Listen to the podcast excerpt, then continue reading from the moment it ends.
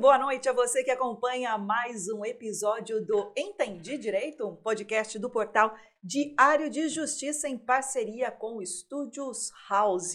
Se você ainda não segue o Estúdios House, vai lá no Instagram e conheça todos os produtos audiovisuais que são produzidos aqui nessa casa onde já estão os meus colegas. Rafael Sereno, muito boa noite para você. Boa noite, Renata. Boa noite, Denis Martins. Boa noite, para o nosso convidado e a todos que nos assistem. Hoje um tema, Renata, que ninguém gosta de falar sobre esse assunto, é. mas ninguém escapa dele. Ninguém escapa dele, que são os tributos. Puxa e não tem jeito. Eu vou falar boa noite aqui para o meu colega Denis Martins, mas já adiantando a você aí de casa, que nós vamos entrevistar o doutor Felipe Zalaf, ele que é do escritório Cláudio Zalaf Advogados Associados, e nós vamos falar sobre o seguinte tema: por que pagamos impostos sobre algo que já é nosso?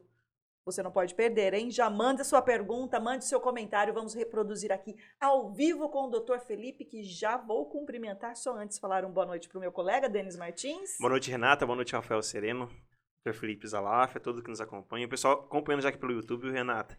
Fala, pessoal, se inscreva no nosso canal aí, compartilhe nosso conteúdo, curta tudo que vem na frente aí, porque é conteúdo de qualidade, né? Com certeza, conteúdo sempre lá no canal do Diário de Justiça no YouTube. Você que está aí, aproveite e se inscreve. Doutor Felipe Zalaf, que satisfação recebê-lo aqui no Estúdios House para esse bate-papo, não entendi direito. Muito obrigado, Renata, Rafael, Denis. Para mim é uma grande satisfação e honra estar aqui com, com amigos e, e num tema super é, curioso, auspicioso, desafiador, né, do, do nosso maior sócio, né? É o governo. No, no, modo geral, é o governo, sócio nosso, né? E, doutor, deixa eu já fazer a primeira pergunta aqui, que na verdade é o tema desse podcast. Claro. E eu vou fazer assim com, fazer essa pergunta com um certo drama, porque é dramático, né? Acredito eu que para a maioria das, das é pessoas. É doído. Doutor do céu, por que pagamos tantos impostos por algo que já não passo? Explica pra gente, por favor. Então, pois é, esse, esse tema foi um, negócio, foi um tema curioso que eu fiz um, um artigo recente e, e, eu me peguei pensando sobre isso. Né? Porque, poxa, começo do ano, sempre as mesmas rotinas que a gente tem, né? Poxa, passou Natal, Ano Novo, IPTU, depois vem o IPVA. É algo comum, né? E aí, geralmente, você, você acaba comprando um bem, um carro, por exemplo você financia um carro. Né? Você, geralmente é aquele carnê, bem aquele é carnê doído, né? o carro, a casa. Até pesa, né? Exatamente. E aí, o que, que acontece? Terminou o carnê, fala, puxa, agora é meu. Mas, de repente, ano seguinte, vem o IPTU e vem o, carnê, e, e o IPVA. Fala, poxa, por quê? Né? Então, eu me peguei pensando nessa reflexão. Né? E, e isso é curioso porque, historicamente, eu fui dando uma pesquisada, historicamente, o IPTU e o IPVA têm um, uma razão por que existiu naquela época, anos atrás. E até a gente brinca, né? Poxa, o, o, importante é, quando a gente fala de tributo, a gente tem que tornar o negócio leve. Leve. Difícil, né? Porque Mas... é, o tema é realmente complexo. A gente vai falar um pouquinho aqui, né? Mas é, é, é justamente esses, esses impostos, propriamente dito, a gente tem que pagá-los porque está na lei. Ponto. Né? E a gente às vezes brinca que a lei às vezes não é justa nem moral, então, ela é simplesmente ilegítima, uhum. porque passou por um processo legislativo, no IPTU no caso, o processo legislativo municipal e o IPVA estadual, né? Então, poxa, por que a gente tem que pagar aquilo que já é nosso? Doutor, porque está na lei. Desculpa interrompê-lo, claro. é que eu preciso registrar aqui a participação né, do, do homem da Fazenda Municipal. Ele está acompanhando, inclusive, Poxa, aqui ótimo, o podcast. Oh, Muita quero satisfação. quero mandar um abraço ao, ao José Aparecido Vidotti, secretário municipal de Fazenda, e diz aqui: meus olhos e ouvidos são da Fazenda Pública, e ele está acompanhando aqui Poxa, essa honra. discussão sobre os impostos e ah. manda um abraço Poxa, você. Retribuindo um abraço ao doutor. Muito Renata, obrigado. tem mais pessoas acompanhando aqui, viu? O Dr. Carlos Deon Portes. Poxa, que Conhecido legal. nosso, conhecido do Dr. Felipe claro. também. Ele manda boa noite a todos. Dr. Márcio Fernandes Silva, sempre nos acompanhando, presidente da OAB aqui em Limeira. Um Renata. abraço, doutor. Ele manda boa noite a todos acompanhando esse programa que só cresce. Parabéns. Grande abraço, doutor Felipe Salaf, grande advogado e membro presidente da Comissão de Defesa e Fiscalização da Advocacia é também, verdade, olha só. eu tinha me esquecido de falar dessa, dessa identificação. Importante do... função, né? Não Com é? certeza. Temos aqui a Thaís da Silva Munhoz Sofiati, mandando boa noite a todos. Ah, Thaís. E a Maria de Leusa Cabral Ramos Caetano mandando um boa noite também, pessoal acompanhando em peso aqui, Renato. Um grande abraço a todos aí. Rafael. Bacana. Vamos começar então essa discussão? Que é importante uh, para o pessoal de casa entender os conceitos, né? Claro. E é uma confusão muito comum entre as pessoas. A gente fala é, é imposto, não é taxa, é, enfim, qual isso tem uma diferença porque não é tudo igual. Não, não é, é sinônimo, não tem é. diferença. Inclusive para nós, né, Rafael, jornalistas que muitas vezes vamos falar sobre algum projeto, Exatamente. algo que está sendo discutido e que tem muita importância para toda a população, né? Enfim, e a, se a gente colocar alguma algum termo ou taxa, ou imposto, ou tributo, tá errado, né? Tá errado. Exatamente. Doutor, qual que é a diferença entre imposto, taxa e tarifa, para que a gente consiga explicar para o pessoal que está nos acompanhando? Olha, Rafael, você tocou num assunto super importante, porque essa, essa, esse conhecimento ele tem que ser é, disseminado, ele tem que ser propagado, porque faz parte da própria cidadania.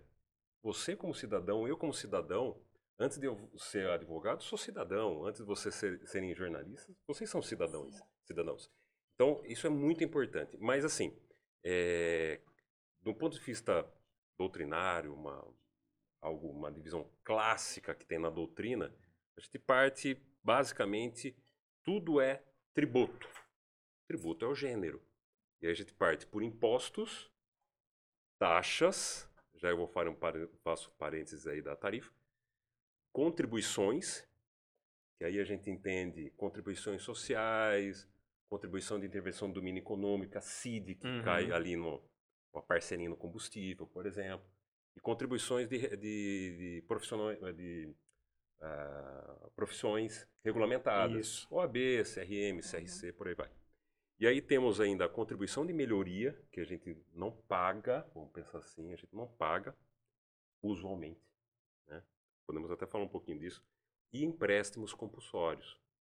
No caso de guerra, esse tipo de coisa, um pouco mais radical. Hum. Isso tudo está na Constituição Federal. Então, basicamente, no nosso dia a dia, nós, acaba, nós acabamos é, defrontando com impostos e taxas. A tarifa, ele é basicamente um, um, um apêndice da, da taxa, porque a tarifa mais é envolvido a um preço público decorrente no serviço de uma concessionária, por exemplo. Né? A taxa, por exemplo, a taxa, a taxa de, de alvará de fiscalização, a taxa do lixo, por exemplo. A tarifa é uma tarifa de energia, uma tarifa de água e por aí vai.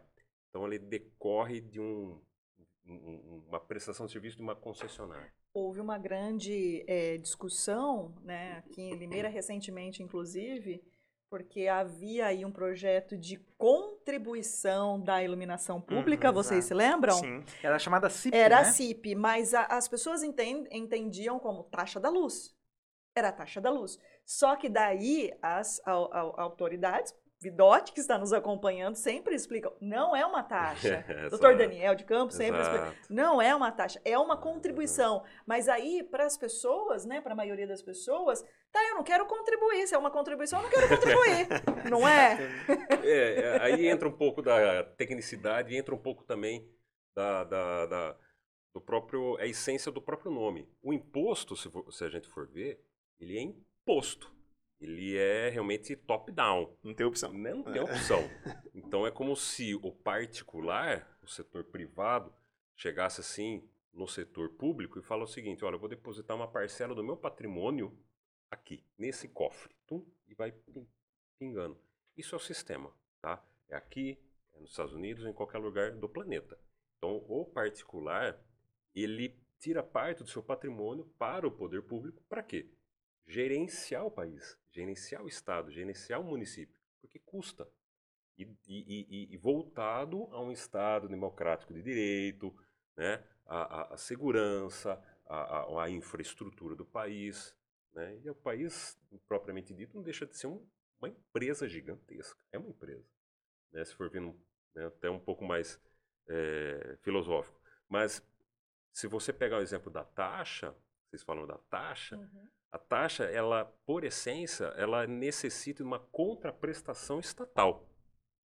Então, o Estado ele tem que prestar um serviço né, específico, divisível, tal, enfim, tem algumas características para que haja aquela cobrança da taxa. Para justificar o pagamento. Para justificar. A contribuição, uhum. quando a gente fala, né, por isso que às vezes, às vezes a gente até brinca de contribuinte uhum. ou pagador de tributos. O Carlos Gedeon, que está escutando, uhum. ele, ele, ele é super fã nesse termo, né, de pagador de tributos. E a, é, gente, ué. Porque a gente às vezes se perguntar para mim, você quer contribuir? Não quero contribuir, claro contribuir, ninguém não. quer, né?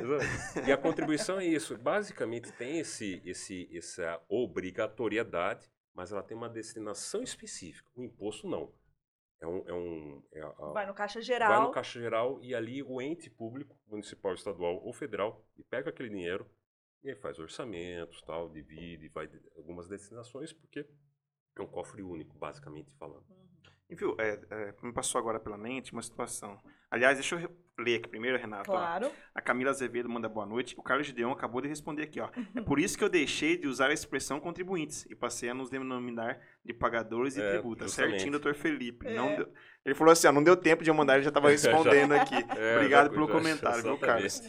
Mas vamos supor, é, a pessoa, ela, ela tem que pagar ali o, o imposto, por exemplo, o IPVA, o IPTU, Sim. Mas supondo que hoje ela esteja numa realidade diferente daquela que ela, quando ela adquiriu esse bem, tem algum recurso legal que ela pode é, recorrer caso ela não tenha condição de pagar por esse imposto, por exemplo? Então, é um negócio muito complicado.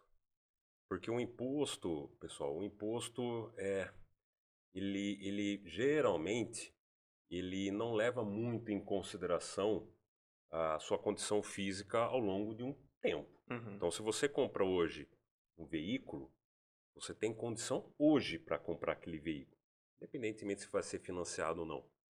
Né? Se for ver, você tem condição de adquirir aquele bem, aquele, aquele, aquele veículo. Você vai pagando o, né, o, o financiamento, enfim, mas todo ano vem um IPVA para pagar aquele bem que é de sua propriedade. Só. Agora, Chega um momento, depois de dois, três, quatro, às vezes dez anos recolhendo o IPVA e sempre sendo atualizado. Uh, o que, que acontece? Poxa, eu não tenho mais caixa para bancar esse carro. Você tem algumas alternativas. Se você deixar de pagar, o Estado vai atrás de você. Uhum. Isso é uma alternativa. Tem um risco tal, mas é uma alternativa. Você pode continuar pagando em detrimento de, um, de outra parcela do seu patrimônio. Poxa, então, ao invés de sair, ao invés de comprar um, qualquer outro tipo de, de, de bem ou qualquer outra coisa, tal, eu vou realocar meu orçamento domiciliar para aquele veículo. Ou então vender o ou veículo. Então vender o veículo. Exatamente. Então, assim, é, tem opções. O que não é saudável você simplesmente deixar de pagar o IPVA. Uhum porque o Estado tem o, o dever de fiscalizar se está havendo pagamento daquele IPVA e cobrar por, e, e cobrar por isso. Ponto. Tão simples quanto isso. É no caso do IPVA, da mesma forma IPTU, da mesma, mesma forma imposto de renda, qualquer outro tipo de tributo. Se nós provocamos aquele, uma, que a gente chama, tecnicamente falando, de fato gerador, se eu sou proprietário de um veículo, eu vou pagar IPVA. Posso não pagar IPVA, vou comprar uma bicicleta. Né? né? Então, assim, tem alternativas. Uhum. Vou andar de ônibus. Né? Eu não vou pagar, vou pagar o custo de um IPVA que está dentro do ônibus, no custo daquele serviço. Só que eu não vou pagar um, o IPVA no carnê é da passagem. Você vai pagar a passagem, mas tudo dentro daquele valor da passagem tem custo embutido. Né? Então, tem alternativas. Né? Mas, evidentemente, Renata, uhum. se você não tem condição, você vai vender o veículo.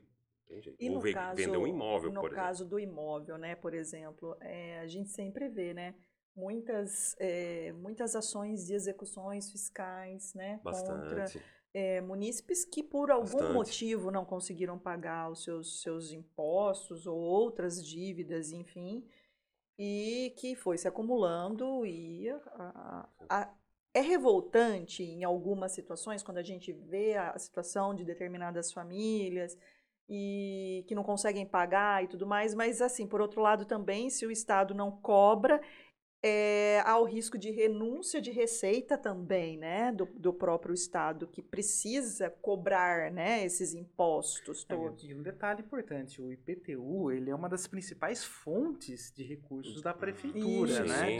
É, inclusive prefeitura, as prefeituras, todas as prefeituras em geral, fazem campanhas para as pessoas pagarem o, o IPTU, porque é a principal forma, é a forma mais visível da pessoa colaborar é, com, é, com a arrecadação do Estado e isso ser revertido uhum. em benefícios para a população. E aproveitando esse gancho, doutor Felipe, é, o que configura o IPTU? Porque o IPTU ele também ele, ele, ele se baseia na, naquela questão da função social da propriedade, né? Ou seja, ah, eu tenho uma propriedade, mas ela não está isolada no mundo. A gente vive em sociedade. Esse imóvel ele está numa rua, precisa ter o asfalto, enfim, ele vive, a gente vive numa cidade para as pessoas entenderem qual é a importância do, do IPTU dentro do contexto social uh, e a importância para o Estado implementar e cobrar esse imposto específico. É, a sua pergunta é muito interessante, Rafael. Por quê? Porque uh, desde 2002, com o novo Código Civil, houve essa, esse incremento no conceito do IPTU, no conceito de propriedade de um imóvel, função social. Poxa, mas o que é isso? Então, o legislador ele estava justamente detectando o seguinte: às vezes tem um, um dono de um imóvel uhum. e o imóvel, pessoal, pode ser um terreno ou pode ser realmente um terreno e uma, uma mansão em cima. Uhum. Então, é, o fato é, é tornar aquele imóvel, né, e, e, e, no sentido de útil à sociedade. Como que eu posso transformar aquele imóvel trazendo uma utilidade, não ao particular simplesmente, mas sim a, a comunidade ao redor. Então, trazer com que aquele imóvel seja útil. Poxa, como que eu consigo tornar um imóvel útil? Habitando aquele imóvel, uhum. aquele terreno baldio, mato, outra, e outros problemas advindos disso, desse, entre aspas, abandono, vamos pensar assim. Então, tem uma, um compromisso social. Então, o proprietário, ele tem esse dever de cuidar daquele imóvel. Agora, se ele não quiser construir ele vai pagar um IPTU sobre um terreno. Tem um cálculo tudo específico. A prefeitura sabe muito bem fazer isso. E é dever dela e está com, com, o direito de fazer isso. Agora, você faz uma obra em cima de um terreno, também um outro cálculo é feito para que, considerando que aquele imóvel tornou-se útil para uma família, para alguém, então um novo cálculo é feito e o, o fim social daquele imóvel foi atingido. Não simplesmente deixar ele abandonado e colocar uma cerca um farpado para ninguém entrar. Então, basicamente, basicamente a função social é isso. Ter um, um, um acolhimento da sociedade, da, da população dentro daquele imóvel. Renata, agora chegou aqui, ó, Dr. Hum. Cláudio Zalaf. Oh, um abraço ao Dr. Cláudio. Ele tá mandando parabéns aqui, ó. Vocês são formadores de hum. opinião. Um abraço, Dr. Cláudio. Um abraço, Dr. Cláudio. Qualquer hora fazer uma visita aqui também, né, é. Dr. Cláudio? Já trouxemos o Henrique Zalaf, o Felipe Zalaf, agora falta o pai. Sem dúvida, né? tem que trazer. Mas você sabe que às vezes eu, eu, faço confusão. Às vezes eu chamo você de Henrique, o Henrique de Felipe, e não tem jeito. Não, mas é parecido, viu? no telefone a voz é muito mais parecida. No telefone, né? No telefone dá pra dar uma enganada, assim. Nós estamos conversando com o Dr. Felipe Zalaf sobre por que pagamos impostos sobre algo que já é nosso e esse é o 34 episódio, hein, pessoal? Chegamos uhum. ao 34 com o Dr. Felipe falando de um tema tão importante como é, os tributos. E você de casa, mande comentários, mande a sua pergunta que nós vamos reproduzir aqui ao Dr. Felipe Zalaf. É, entrando um pouquinho na, na questão claro. dos empreendedores, doutor Felipe, a gente sempre ouve, ou, com muita frequência, as pessoas querendo empreender e falam, não, mas uh, a carga tributária no Brasil é muito alta, eu vou encontrar dificuldades. No modo geral, essa legislação tributária do Brasil, você acredita que ela favorece ou não os empreendedores? assim, às vezes eu brinco o seguinte, né? quando a gente está dentro do sistema, o que, que é dentro do sistema? Quando a gente adquire um simples CPF, você já começa a aparecer no sistema, no sistema, né? dentro de toda essa estrutura do Estado, Estado como governo. Né? E, é, e aí você consegue, a, a partir de uma certa idade, adquirir direitos e também cumprir deveres. Isso faz parte da, da humanidade, faz parte realmente do nosso sistema em qualquer país. O ponto do empreendedor é o seguinte: é uma pessoa capaz, civilmente, de adquirir direitos e obrigações. Né? Então, uma vez que o empreendedor, e isso é, é, é, é, super interessante, tem cursos de empreendedorismo, várias pessoas empreendedores, unicórnios que a gente, a gente uhum. vira e mexe a gente escuta por aí. Então, o grande problema é o seguinte: é, não temos aí, pra, propriamente dito, uma lei específica que beneficie o empreendedor. Está todo mundo dentro do mesmo sistema. Uhum. O que há são possibilidades que aquele empreendedor, abrindo um CNPJ, faça um planejamento de forma seguinte: poxa, a minha estrutura da empresa hoje está como? Eu tenho quantos sócios? Eu tenho funcionários? Não tenho funcionário? O que, que eu faço? Então você começa a direcionar, eventualmente, uma sociedade unipessoal, uma MEI, né? É, então, antigamente tinha aquela a Ireli, ou então uma limitada, uma simples, lucro presumido, real. Então, dependendo de como você quer estruturar o seu negócio, então a legislação lhe dá opções legais para você se adequar à sua realidade. Agora, o empreendedor, ele é assim, é um cara ágil, acelerado pelo próprio negócio, muitas, muitas vezes, e às vezes ele faz hoje para depois pensar a consequência. Não que seja certo ou errado, é a natureza da, da, da, da, da, daquela pessoa, a natureza daquele empreendimento, a natureza daquele negócio.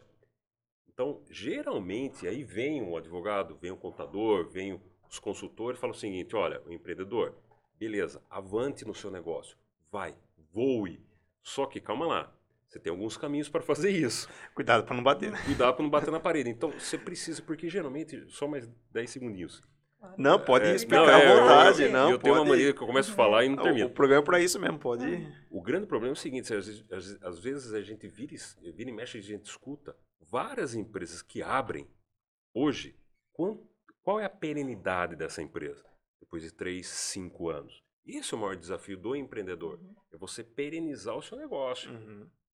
Né? Você transformá-lo tal. Só que aquela empresa, ela precisa estar dentro do sistema, porque ela está dentro do município, do estado e de um país. E cada, cada atividade que aquela empresa faz no seu dia a dia, ela não faz sozinha. Depende de um, de um, de um, de um funcionário, depende de um colaborador, de fornecedores, uhum. clientes, é um stakeholders, né? aquela uhum. gama de estrutura para aquele negócio avançar. E com isso tem direitos e com isso tem obrigações. Faz parte aqui, Estados Unidos, qualquer outra parte do mundo. Agora, não tem como você, escapar, né? Se você não quiser estar dentro do sistema, você está não oficial. Você está trabalhando debaixo do pano, que a gente de brinca, forma né? clandestina. De forma clandestina. E aí tem outros riscos. Aí são outra, é a outra esfera de, de, de, de, de situação e outras consequências mais graves, né?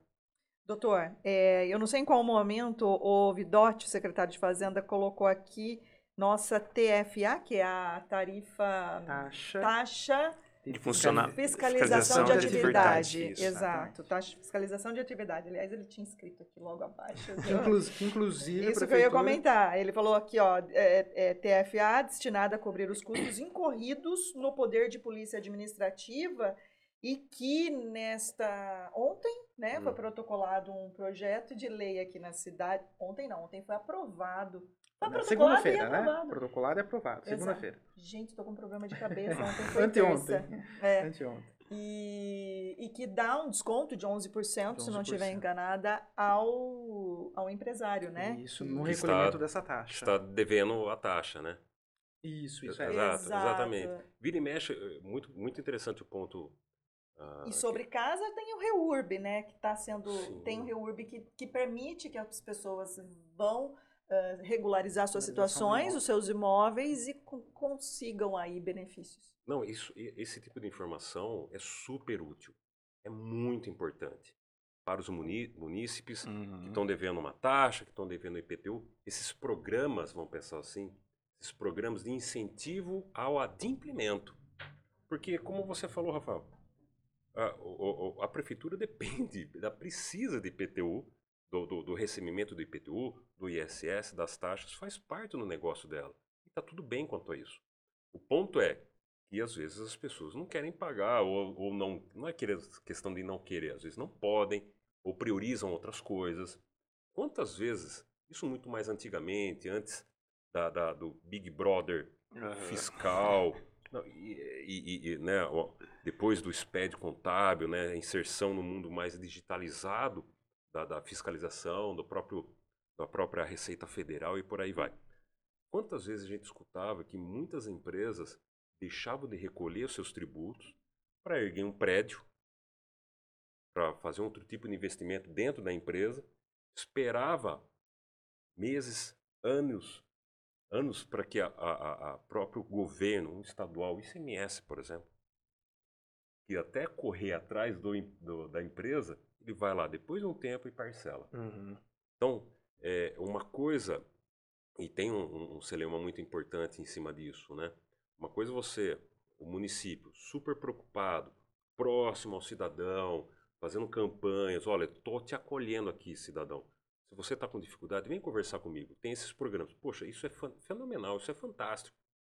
O que não pode... Bom para o município e bom para a própria claro. pessoa que fica com a vida regularizada, né, claro. né? Para diversas outras situações claro. e atividades. E, e, e, Limeira faz muito bem isso para que não incentive um viés que corre junto, um viés, né, não incentivar o mal pagador. Não é por aí. Isso. E falando nisso... Não é por aí. E, essa conduta da prefeitura está certinha uma prefeitura aberta, próxima, próxima ao cidadão e fazendo campanha justamente para incentivar. Né? Isso, é, isso é muito, muito interessante. Sem dúvida. E pegando o gancho que o senhor nos coloca aqui, também tem muita polêmica a respeito de refis, né? Dos programas de, de parcelamento. Porque muita gente olha esse programa e fala assim, poxa, mas eu pago certinho meus impostos, e aí a pessoa que não paga tem um monte de benefícios para regularizar. Por outro lado, é uma forma do, do poder público, enfim, é, conseguir arrecadar um dinheiro que já está perdido, recuperar e também facilitar para o empresário ou para a pessoa física é, se regularizar perante o poder público, enfim. Como é que o senhor vê essa questão dos programas de refis? No Brasil, eles são feitos na, do, na, na dose adequada? Olha, é também é uma pergunta muito importante que você faz, Rafael. É, é assim, que, como que eu, como eu imagino? É, e aí um pouquinho do um chapéu um pouco o chapéu advogado, não o chapéu cidadão, tá? O chapéu advogado é o seguinte: quando o, o governo municipal, estadual e federal ele abre um programa de parcelamento, pode ser refis, PAECs, é, tem um PERT, tem um monte de siglas aí para justamente criar um novo programa, novas oportunidades de, de, de abatimento de multa, de juros, não do principal, porque você falou, é, é, acaba sendo uma renúncia. Isso não pode. Então, assim, o programa que o, os governos fazem é abatimento de multa e juros, basicamente. Então, como acontece? É, você é incentivado a procurar. Porque muitas, muitas empresas precisam estar regularizadas. Para você estar regularizada, você precisa estar ok com as fazendas, com os entes da federação, então aí que você, por exemplo, fazer uma transação, uma operação com uma determinada empresa, você precisa pegar daquela empresa uma certidão, a famosa CND, certidão negativa de débito, municipal, estadual e federal. E aí você vai detectar. Ou então, por exemplo, um Serasa, um SCPC, por aí vai, no qual vai demonstrar se aquela empresa está negativada se aquela empresa está devedora ou não. E daí você vai falar o seguinte: poxa, eu vou arriscar fazer um negócio com uma empresa devedora? Sim ou não? Então, se você não quiser, você vai procurar uma empresa regularizada.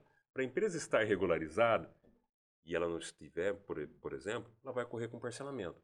Porque aí a gente tecnicamente fala que suspende a exigibilidade do crédito tributário. Você suspende, fala o seguinte: olha, fisco, segura um pouquinho, não vai me cobrar vai me executar porque eu estou pagando no parcelamento. Então suspende um pouquinho essa cobrança. Beleza, beleza. emite-se um outro tipo de certidão. E você faz negócio. Então, é assim, é, é, eu acho que é super favorável os parcelamentos. Agora, tem. Claro. claro se você os... quiser segurar, ah, eu não vou pagar, aí sim, se você vai estar tá, realmente um risco no seu negócio de estar irregular. E aí você. Aí uma, pode ser uma questão de estratégia, pessoal. Eu não recomendo né, você ficar realmente. É, prejudicar o seu negócio, negativá-lo junto à sociedade, em detrimento do não pagamento de algo, de um tributo. Então é muito arriscado. Eu não recomendo. Ou às vezes esperando um programa que talvez nem venha, né? Exato. né? Por exemplo, aqui em Limeira, é, não sei se foi o próprio Vidotti que comentou alguma vez que, que ele acredita que em Limeira não funciona a, a, o refis, por exemplo, aqui. Em Cordeirópolis, por exemplo, Sim. eles adotaram, Iracemápolis também adotou esse programa, mas quem fica esperando, às vezes, o programa pode não vir, né? E pode complicar mais a situação. E o Dr. Felipe mencionou a, a certidão negativa de débito, lembrando que agora em Limeira pode ser emitida diretamente pelo site da prefeitura. Exato. Essa é certidão. Eu me lembro que eu precisei uma vez, Renato, e tem tudo, tinha todo aquele processo de você fazer a requisição pelo site, depois de algum tempo, alguns dias úteis, e mudar por e-mail. Agora não. Agora, Agora pode ser tira direto. direto pelo site. Olha, é uma, uma facilidade muito importante. E deixa eu uh, aproveitar esse, esse gancho aí de, de dívida, de pessoas que ficam esperando. A gente falou agora bastante da, é, do empresário, né? Quem tem um CNPJ e tudo mais. A gente também ouve, às vezes, né?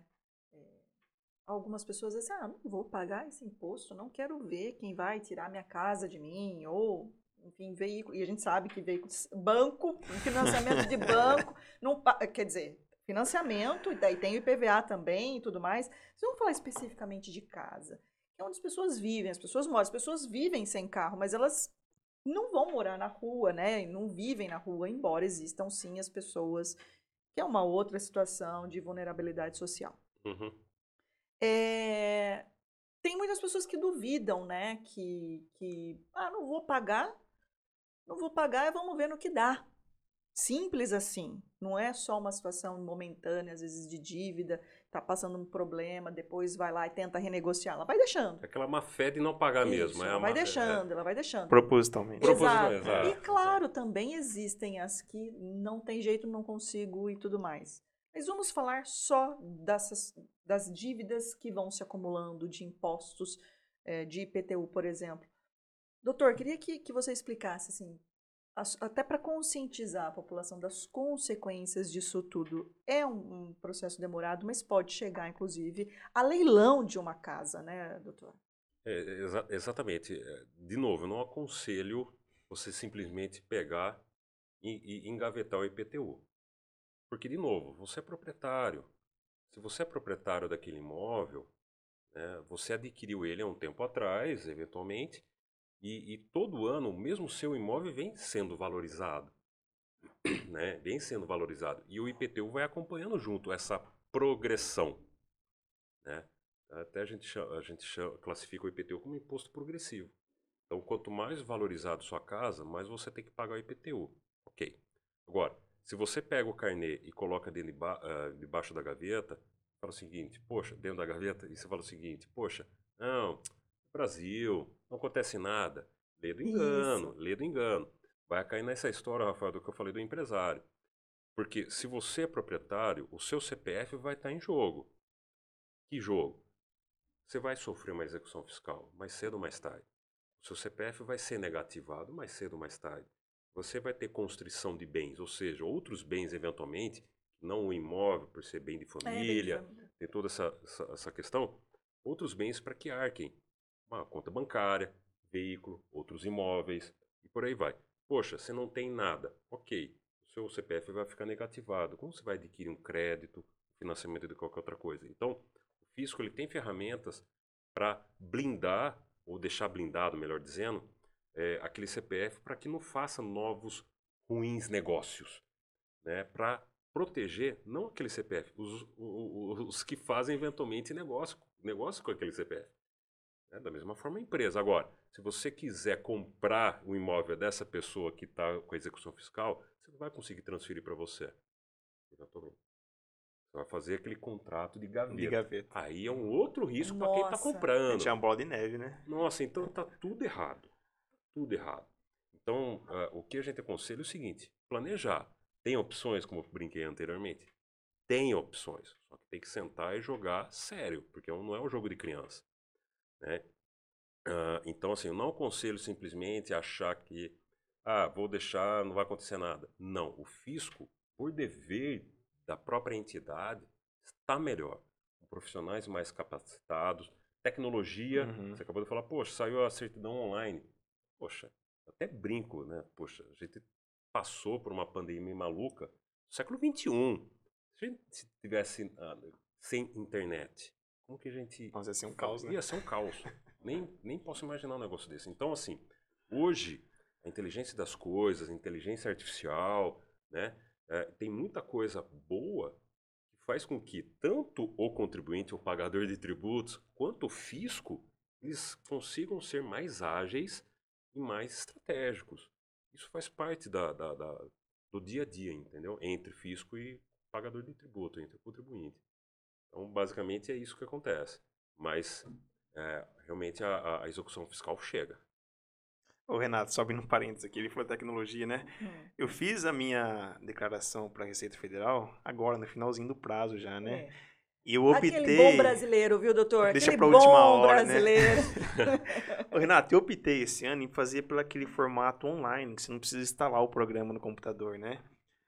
E eu fiquei surpreendido, porque você acessa lá o sistema e ele já tem muitas informações que você não precisa colocar lá. Já tem muitas coisas que você fez, que você já já, já de, é, outras pessoas já declararam que fizeram para você, tá tudo Sabe lá automático. mais de você do que você mesmo. Pois é, fiquei impressionado. Eu falei, nossa, tá tudo quase que preenchido aqui, porque as outras pessoas já declararam que, que compraram ou venderam alguma coisa para mim, já inseriram no meu CPF, tá tudo lá já. É fantástico.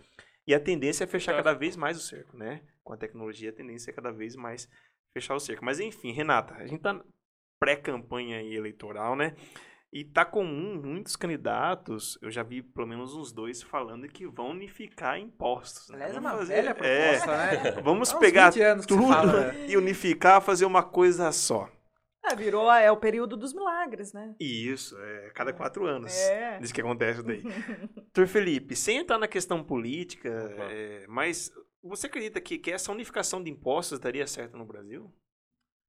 Então, nossa, quanto tempo a gente tem aqui de, de podcast? Pode ficar à vontade. Eu, eu, então eu venho na 37, 30 vez, enfim. Então, é, curiosamente, curiosamente, a, a dita reforma tributária, vamos é. colocar assim, porque a gente hoje tem três frentes aí de, de, de possibilidades de mudança legislativa. Então, assim, hoje o nosso sistema tributário, ele vem caminhando de 88 para cá desde a Constituição Federal de 88. É a regra do jogo. Constituição Federal, Código Tributário Nacional, leis complementares, uh, leis federais, leis ordinárias e por aí vem cascateando. Esse é o famoso a hierarquia das leis. O ponto é, é que de lá de 88 para cá, a humanidade, e o Brasil, vamos colocar assim no nosso, no nosso país, mudou bruscamente mudou demais. 88 não tinha internet. Uhum. Né? Quer dizer, ou se tinha, o celular era um tijolo, uhum. você nem uhum. consegue conceber um negócio desse. Tem pessoas, as crianças nem nasceram em 88 e já conseguem mexer no celular melhor que a gente. Então, a evolução humana é absurda. E geralmente o direito, né, o nascedouro dos direitos, a, a, a, das obrigações que, que, que, que que é, são os pilares do Estado democrático de direito, que é, é, é, é agasalhado pela Constituição Federal, tudo isso, uh, ela demora para evoluir. Quando chega a necessidade de evolução, e aí que vem no nosso tópico aqui a reforma tributária, o que, que acontece? Tem várias ideias, várias ideias. Essas ideias são colocadas no papel. Né? Projetos de lei, emendas constitucionais, porque precisa mudar o sistema tributário para depois mudar o resto da cascata para baixo. E aí o que, que acontece? Gente, o, o, poder legislativo é quem escreve aquela lei. Uhum. E precisa estar todo mundo de acordo, ou a maioria deles. Né? E aí vai para, as, para o Senado Federal, né, Câmara, a, a, a, o Congresso. Então vem tudo isso caminhando. O grande ponto é o seguinte: a Casa Legislativa compõe de várias pessoas, vários partidos. A gente não está nos Estados Unidos que tem democrata e republicano, uhum. dois. Olha que facilidade. Tem. Ou às vezes Nossa, não é autorizado mais dois, enfim. Aqui são mais de 30 é, partidos. É, muita coisa, então, né? Você nem sabe. Eu sou cada um com uma ideia diferente. Nossa. Exatamente. E outra, é, a gente está lidando também com as pessoas que estão lá dentro, também são seres humanos. Uhum. E, e, e, assim, é, precisa efetivamente conversar demais sobre o assunto. Conversar, estressar, painéis, congressos. Só que tem que começar e uma vez iniciadas essas conversas, tem que mantê-las. Não, não simplesmente. Eu lembro que na pré-pandemia a coisa começou a, a, a ser retomada. Né? No, no, começo da pandemia também e tal, não sei o quê. E aí passou. Passou um momento. Ninguém falava mais disso. Deu um, uma, um pá de cal. De repente, agora, volta-se o assunto. Mas assim, eu acho que não adianta só colocar lindas ideias no papel. Precisa de força, uhum. precisa de vontade política. Nós dependemos dos políticos que compõem o Congresso Nacional e o Poder Executivo para lá uhum. sancionar, uhum. enfim, vai e volta, tem todo o processo legislativo para isso. O grande ponto é, demora, precisa fazer muita articulação, muita conversa vários partidos que a gente conhece que estão lá dentro. Uh, agora, é impossível? Não, não é impossível. O ponto é que demora. Demora, é muito complexo precisa fazer um período de transição, de adaptação ao contribuinte ou pagador de tributos, se adaptar à nova sistemática. Demora, não pode ser de segunda para terça. Então tem um tempo de adaptação. Agora, respondendo um pouquinho outro uhum. ponto da sua pergunta, se seria bom para o país, tal, tal. nós acabamos, nós temos que mimetizar algumas ideias país memetiza algumas ideias dos países da OCDE. Então, acaba memetizando, às vezes, as boas práticas trazendo para cá. Só que nós não somos países do primeiro mundo. Né? País do terceiro mundo. Faz tempo, desde a... vai demorar para a gente evoluir. Uh, o ponto é, nem tudo aquilo que funciona lá fora funciona aqui. E é difícil equalizar isso. A gente vê agora, por exemplo, a questão do ICMS lá no combustível. Uhum. Isso aí é extremamente complexo. Uh, e o ponto é, se a gente. É, e aquela coisa, o Denis, ninguém sente falta daquilo que não tem. Se a gente está partindo de algo que poderia ser melhor por conta disso, disso, disso, disso, né, após vários, várias conversas, vários debates em cima de uma reforma que todas elas, todas as ideias visam o quê? A simplificação, né? a, a, a tornar algo mais simples, mais ágil, sem e aí um, um, sem diminuir a carga tributária. Ela vai otimizar a carga uhum. tributária. Se você cobra muito de um lado e pouco aqui, eles estão trazendo o quê? Um equilíbrio. Fazer uma balança, né? Se isso aqui custa 10 mil reais, você ganha mil reais por mês, eu ganho 10 mil reais por mês, isso aqui vai custar 10 mil reais da mesma forma uhum. para você ou para mim. Uhum. Então, o foco das reformas é tirar o encargo fiscal em cima das coisas e focar no patrimônio, renda uh, e herança, né? E que são é mais ou menos a doutrina mais inovadora que tem nos países da OCDE e não sobre o consumo, porque aí está um pouco mais a injustiça, entendeu? E demais, né? Exato. Ou, antes de eu passar a a pergunta ao Rafael Sereno. O Denis, eu tava, tô acompanhando aqui, né, a, a, transmissão e esse conteúdo vai ficar disponibilizado no nosso canal no YouTube, canal Diário de Justiça. Aproveita e se inscreva no canal, temos muito conteúdo por lá. E uh, a partir de amanhã também ficará disponível esse conteúdo no Spotify. Denis, eu estava acompanhando aqui, estou acompanhando uhum. e percebi aqui, você deve ter identificado muito bem também a qualidade da imagem da transmissão. Uhum. Você sabe o que é isso? O que, que, é isso, Renata? O que, que é?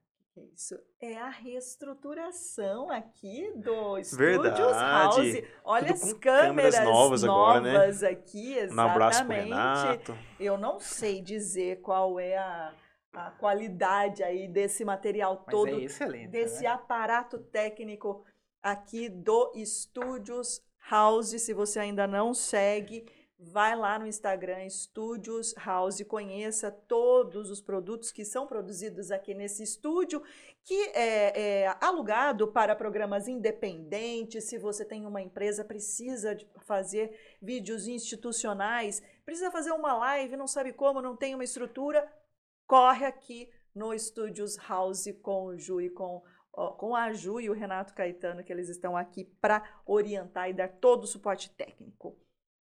Rafael Sereno. Bom, já que chegamos na parte de consumidor, é, é, é uma pergunta que a gente. Sempre nós, tem, nós vemos algumas leis que obrigam aquela colocação: ó, você tem que discriminar a relação de impostos de cada produto. Mas, sinceramente, Renata, você consegue consultar é, em nota fiscal, em, em ticket, aquilo lá? Não. É Às vezes, é por curiosidade, a gente vai, né, fuçar um pouco, mas não é natural, não é normal. Não, o brasileiro não tem muito hábito de se informar e querer saber exatamente a composição de um preço, quanto que a gente paga por um tributo, né? Se está alto, se está baixo, enfim. Como, que é, como é possível para o consumidor é, entender um pouco mais isso? Que, que o poder público poderia fazer para ampliar a consciência das pessoas em relação aos tributos, como interpretar, como que ela pode avaliar isso na composição de preço para saber se realmente está exagerado ou não? não como que o consumidor olha... pode, pode saber melhor essa, essa é, questão? É, assim, é, você sabe que é, tem às vezes algumas campanhas né, é, que divulgam né, na compra de um produto uh, o encargo fiscal. Então, por exemplo, tem se você compra esse copo aqui, ele custa, sei lá, 10 reais. Ok, 10 reais. Uh, um terço dele, é, ou metade dele, por exemplo, é tributo. Que tipo de tributo? Poxa, tem vários. Tem IPI, porque teve que produzir, ICMS, porque teve que sair de algum lugar vir para cá, uhum. e por aí vai. Então, tem como que o, o, o cidadão consegue enxergar? Às vezes não consegue, ou às vezes o próprio fisco, ele chega e ele divulga isso. Olha, fazer uma campanha, ou então é, algumas entidades que conseguem é, auxiliar o cidadão, justamente demonstrando naquele produto é, e quebrar aquele preço né, e, e, e, fazer justamente essa divulgação. Então, por exemplo, supermercados, você consegue enxergar dilacerado né, preço do produto e, e, e, e, o restante dos valores ali relacionados a tributos. Agora, não que isso seja ah, algo corriqueiro, a gente não vê isso. Outra possibilidade, e aí é onde é um pouco mais difícil, você entender justamente nesse exemplo que eu acabei de dizer, tentar entender como que esse copo foi criado e chegado aqui. Uhum. Se ele foi criado, ele teve algum fornecedor existe um CNPJ com funcionários, um monte de gente lá, que, consegue, que fornece a, a, um material para alguém, outro CNPJ, que fabrica copo nesse formato. E aí, possivelmente, tem um distribuidor, que é um outro CNPJ, um funcionário que pega aquele copo e entrega no supermercado, por exemplo. Toda a cadeia, também né? outro CNPJ, com outros funcionários. Então, se você conseguir parar e ter essa essa, essa, esse mapa mental da cadeia produtiva, e aí sim, é, você precisa eventualmente parar e enxergar, ou então você conversar com o advogado, conversar com o seu consultor, conversar com o contador. Isso não é muito acessível. Mas para um cidadão comum, realmente, você vai no supermercado comprar um, um, um quilo de arroz, não vai estar escrito lá. Esse é o maior desafio. Agora, tem entidades que tentam quebrar isso. Agora, poderia ser um negócio um pouco mais factível, um pouco mais é, divulgável ou divulgado? Poderia. Agora, às vezes isso entra um pouco na questão de custo.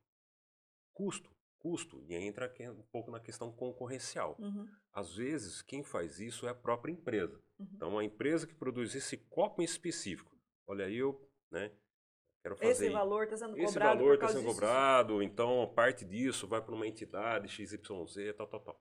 Às vezes é uma estratégia de marketing daquela hum. empresa é, que faz o copo. Agora, é, né, então, às vezes a gente vê que tem uma questão concorrencial. Tem empresa que não vai abrir o custo de fazer isso daqui. Porque um outro copo lá, o concorrente, vai saber. Isso. Então tem, tem, tudo isso. Então não é um assunto tão simples. Não é. E aí, doutor, me permita, eu vou falar para o Rafael também dessa, nessa pergunta dele. O seguinte, aí a gente vai no supermercado, a gente vai escolher a promoção do dia, né? Assim como na loja, a gente vai pelo, é, pelo vai preço. pelo preço, mas. mas, mas em, ou então a gente vive do que a terra dá, né, gente? Sim. Porque tá difícil, né? Ô, Renata, mas é, isso que ele mencionou, da, do interesse da empresa, às vezes, querer divulgar todo o processo, é, essa situação foi feita pela Petrobras recentemente, em anúncio publicitário na televisão. Porque começou a discutir muito a, a questão do preço do botijão de gás, e aí tem aquela guerra do governo estadual com o governo federal, um paga o quê, o outro paga não sei o quê, e aí a Petrobras pagou anúncio na TV para falar, ó, o botijão de gás custa tanto, sai de lá, vem não sei onde, diz aqui tem um preço, aí sai daqui você tem outro preço, chega na refinaria tem um preço, e chega para o consumidor no preço tal. Aí chega para o consumidor... Mais 100 reais. mas, Denis, ó, temos é. tempo para mais uma colocação sua, mas eu preciso registrar aqui a participação é, desejando uma boa noite ao doutor. Uh, já ia falar Henrique?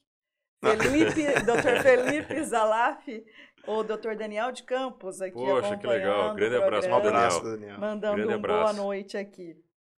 Renata, posso fugir um pouco da pauta? Sim. Eu quero, é, já faltando cinco minutos para acabar o programa, eu quero aproveitar que o doutor Felipe está aqui e eu Mas queria... eu volto de novo, viu, Dani? Aí, tá vendo? Ó, é muito assunto. Tem muita coisa, hein? Tem muita coisa. que parece ser, né, a sua área tributária, né? Parece ser um assunto... Não, a gente não consegue falar uma hora sobre essas questões. Como. Imagina, é muito, muito técnico, é muito complexo. Olha só, falta E tempo. passou voando. Denis. Eu queria aproveitar que o Dr. Felipe está aqui, Renata, e pegar o gancho já que o Dr. Márcio deixou aqui pra gente.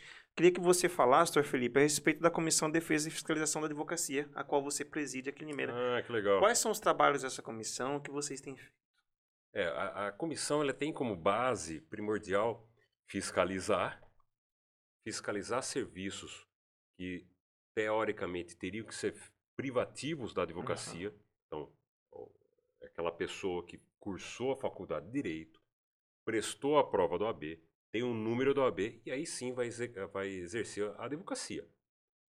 Agora, a gente vê, a gente escuta, e aí o grande desafio da comissão é identificar quais CNPJs que acabam de uma forma disfarçada, às vezes fazendo um trabalho legal na uhum. ponta para o cidadão, só que tecnicamente teria que ser feito dentro de um escritório de advocacia, dentro de um escritório que, que registrado na OAB. Então, às vezes a gente, às vezes a gente acaba se deparando com consultorias, com empresas com nome fantasia XYZ, e não é um escritório de advocacia, não é uma sociedade de advogados, tecnicamente falando.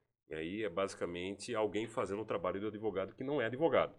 Por e exemplo, aí... na área de contabilidade, de que áreas assim podem acontecer não, nesse área tipo? É só para exemplificar. Porque a contabilidade é uma, é. uma área... É algo específico, é. É, mas assim, aí tem, umas, tem várias sutilezas, né? Tem várias sutilezas. Né? Então, assim, é, uma coisa é o advogado, tem o OAB, que também é contador, tem CRC, uhum. ok. Uhum. O problema não é isso. Quando a gente enxerga é que dentro daquela estrutura, um CNPJ qualquer, um nome fantasia qualquer, não tecnicamente aquilo que a OAB defende, fala o seguinte, olha, você quer ser uma sociedade, de advogado, você tem que ter um, um número, um contrato social, tem que estar registrado na OAB e tem que ter um número da sociedade. Toda, todo escritório de advocacia registrado na OAB tem um número. Assim como eu tenho a minha, a minha OAB 177270, né, já faz uma, uns, uns 22 anos, já, já faz um tempinho. É, eu tenho um número, assim como o meu escritório tem um número. Então, de vários colegas também tem uma OAB pessoal e tem um escritório, que ele é, ele é sócio, associado, enfim, tem uma OAB. Então, as, as, o que, que acontece é que essas empresas praticam atividades privativas de advogado. E às vezes, quem está lá dentro? Às vezes é um bacharel, pega a assinatura de um outro colega para assinar. É, então, assim, e, e isso é muito difícil você detectar. Esse é o grande desafio, a gente entender o modus operandi daquela entidade, daquela, daquela empresa. E aí, como é exercício irregular da, da advocacia, gente, isso aí vai direcionar para a área criminal, por exemplo. Então, ou a área ética. E aí eu pego, direciono para a comissão ética, uhum. falo, olha, aquele advogado está em conluio com uma atividade. Então, tem várias sutilezas.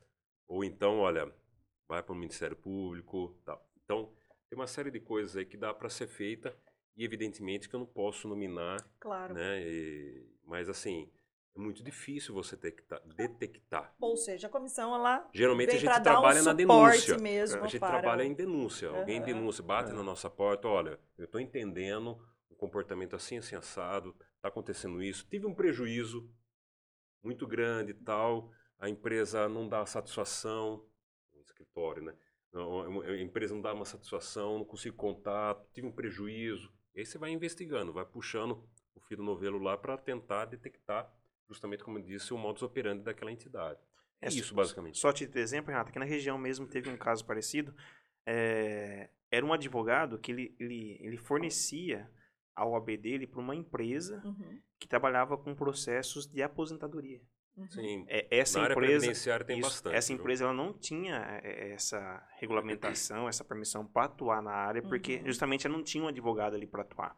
Mas ela tinha um, tinha algum tipo de acordo com um advogado externo, ele fornecia o OAB, eles analisavam o caso fornecia, como se fosse advogado. vendia, né? Ela... É, tinha algum acordo entre eles ali. É. E a, alguma OAB da região flagrou é, esse caso e rendeu... Na área previdenciária tem bastante. É, rendeu, inclusive, condenação é, na área criminal. O duro é justamente você chegar e entender e é. você caminhar. Isso é o mais complicado. Doutor Felipe Zalaf, que satisfação conversar já com passou, você. Já passou, Passou Me permita falar você. Eu claro. passo o programa inteiro falando você. Não, claro. Né? Então, muitíssimo obrigada, Imagina. viu, por ter aceitado o convite de vir aqui bater um papo conosco. Foi com certeza uma aula para todos nós e para todos que Não, nos acompanharam. Muito obrigada. Obrigado, Renata, Rafael, Denis. Para mim foi uma satisfação. Olha, foi uma delícia. Pra uma, gente uma também, foi muito, muito gostosa. bacana. Muito é um bate bem bate-papo né? mesmo. Espero né? voltar um dia assim. Com certeza, favor. com certeza. Obrigado. Muito obrigada, doutor Felipe Zalaf, ele que é do escritório Cláudio Zalaf, Advogados Associados, a quem também mandamos um abraço a toda, toda a família, toda, todos os advogados que estão nos acompanhando do escritório, um grande abraço. Ó, pessoal, aproveita, se inscreve, não deixa de acompanhar o Diário de Justiça no YouTube. Rafael Sereno, boa noite para você. Boa noite, Renata. Boa noite, Denis. Boa noite ao, ao Dr. Felipe e a todos que estão nos acompanhando em mais um programa. E é isso aí. Curta, compartilhe, né? Curta, comente, comente e compartilhe. Comente, é isso aí.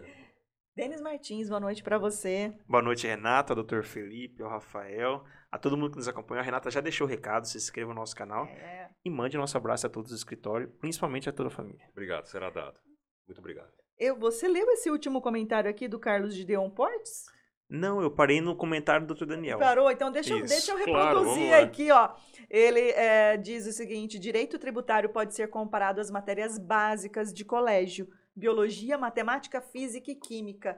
Nos cerca por todos os lados, todos os dias. É verdade. verdade. Posso até colocar um, acrescentar claro, no Claro. Eu acho que eu sou super def, uh, defensor que todo cidadão teria que fazer direito entrar na não para talvez exercer a é. advocacia, sim, ter sim. mas entender a mecânica. O seu lugar no fazer a ciência jurídica. Uhum. Você é bacharel de estudos ciências eh, jurídicas. Uhum. Então você entender justamente toda essa, todos os vieses dentro da, da, da advocacia. Isso eu acho que é fantástico.